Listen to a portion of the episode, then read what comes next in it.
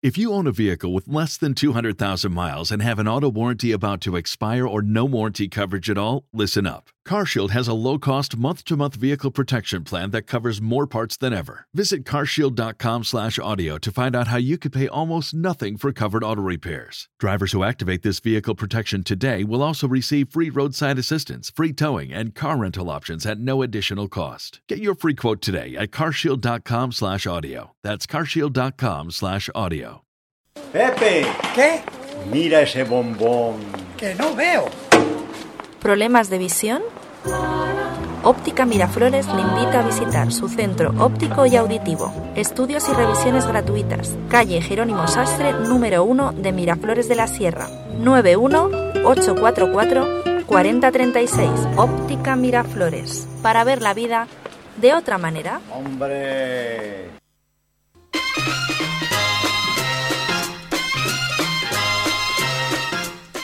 Y hoy vamos a hablar de un tema muy interesante. Ya saben que según vamos cumpliendo años, pues muchas veces empezamos a tener problemas visuales.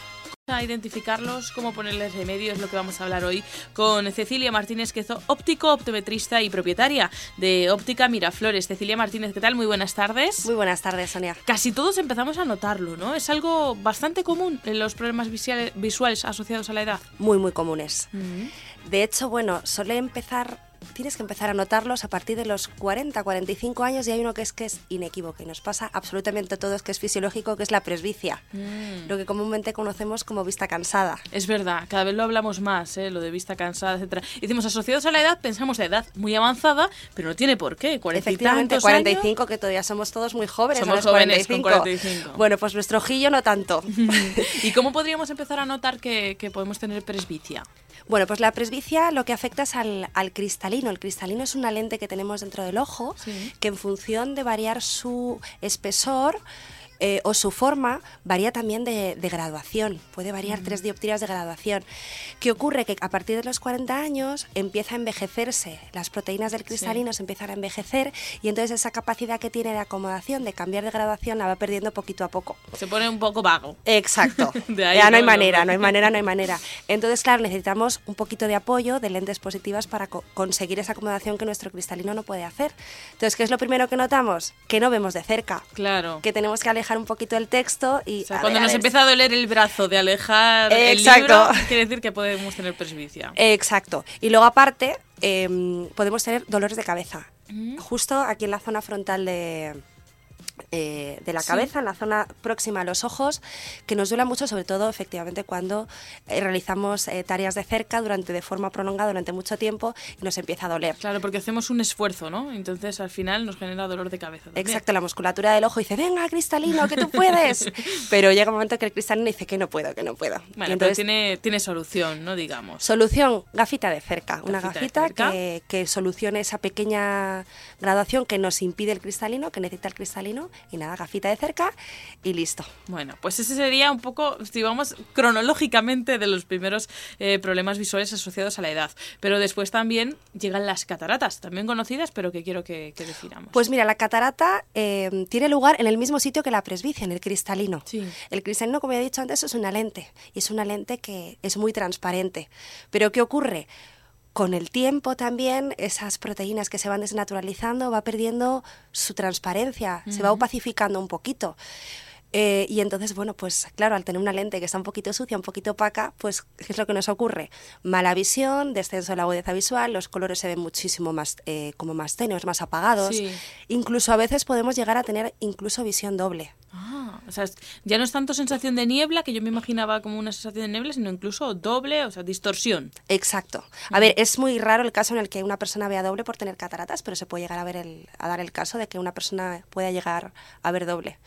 Entonces, bueno, con una simple exploración de, de- del ojo, con una Sí. lámpara de hendidura, que es una especie de microscopio especial que tenemos los ópticos y oftalmólogos, eh, se observa esa opacidad del cristalino y entonces, bueno, eh, pues se, se deriva a un oftalmólogo y el oftalmólogo lo que tiene que hacer es extraer la catarata e introducir una, una lente nueva. Entonces, como, eh, como te coloca una lente, pero esa lente no tiene luego la capacidad de acomodar, pues verás muy bien de lejos una vez después de la operación, pero de cerca necesitarás otra gafita de cerca. Mm, vale. Bueno, y también he de decir que en las fases iniciales de las cataratas, a veces simplemente con una corrección, un cambio de graduación, a veces podemos solucionar ese problema del descenso de la agudeza visual. Pero cuando ya la catarata es muy madura, Claro. ni con gafitas. Aquí eh, cabe decir que en cuanto notemos cualquier cosita, a los eh, expertos, óptico, optometrista, eh, a ver qué, qué sucede, ¿no? La prevención en este aspecto también es muy importante porque, como decías, ¿no? Si cogimos la catarata en un estadio ah, pues,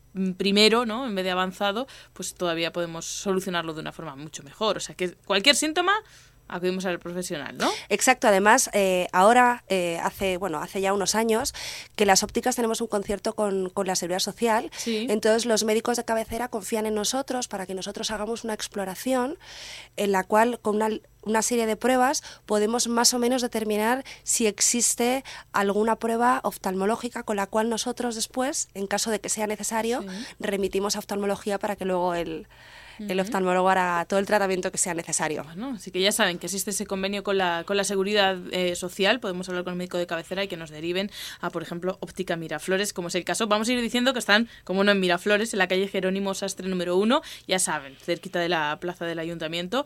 Se pueden acercar a conocerles. Más eh, problemas visuales, la degeneración macular, por ejemplo. La degeneración macular, en este caso donde afecta es a la mácula.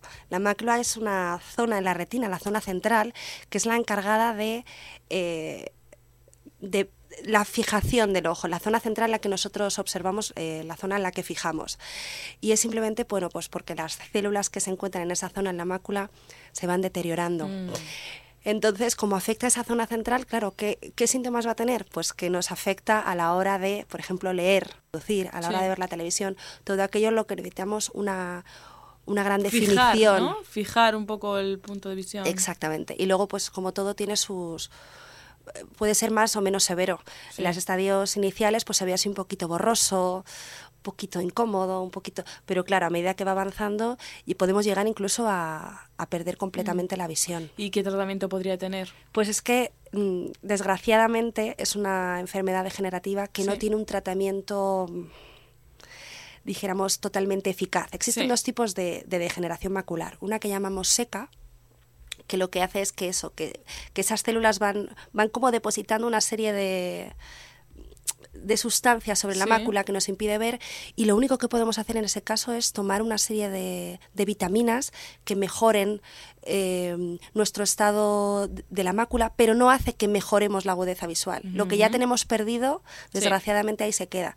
Pero luego tenemos otro tipo de degeneración macular, que es la húmeda, que se forma porque hay como una especie de tejido que crece en la retina, que puede exudar, que puede incluso llegar a sangrar.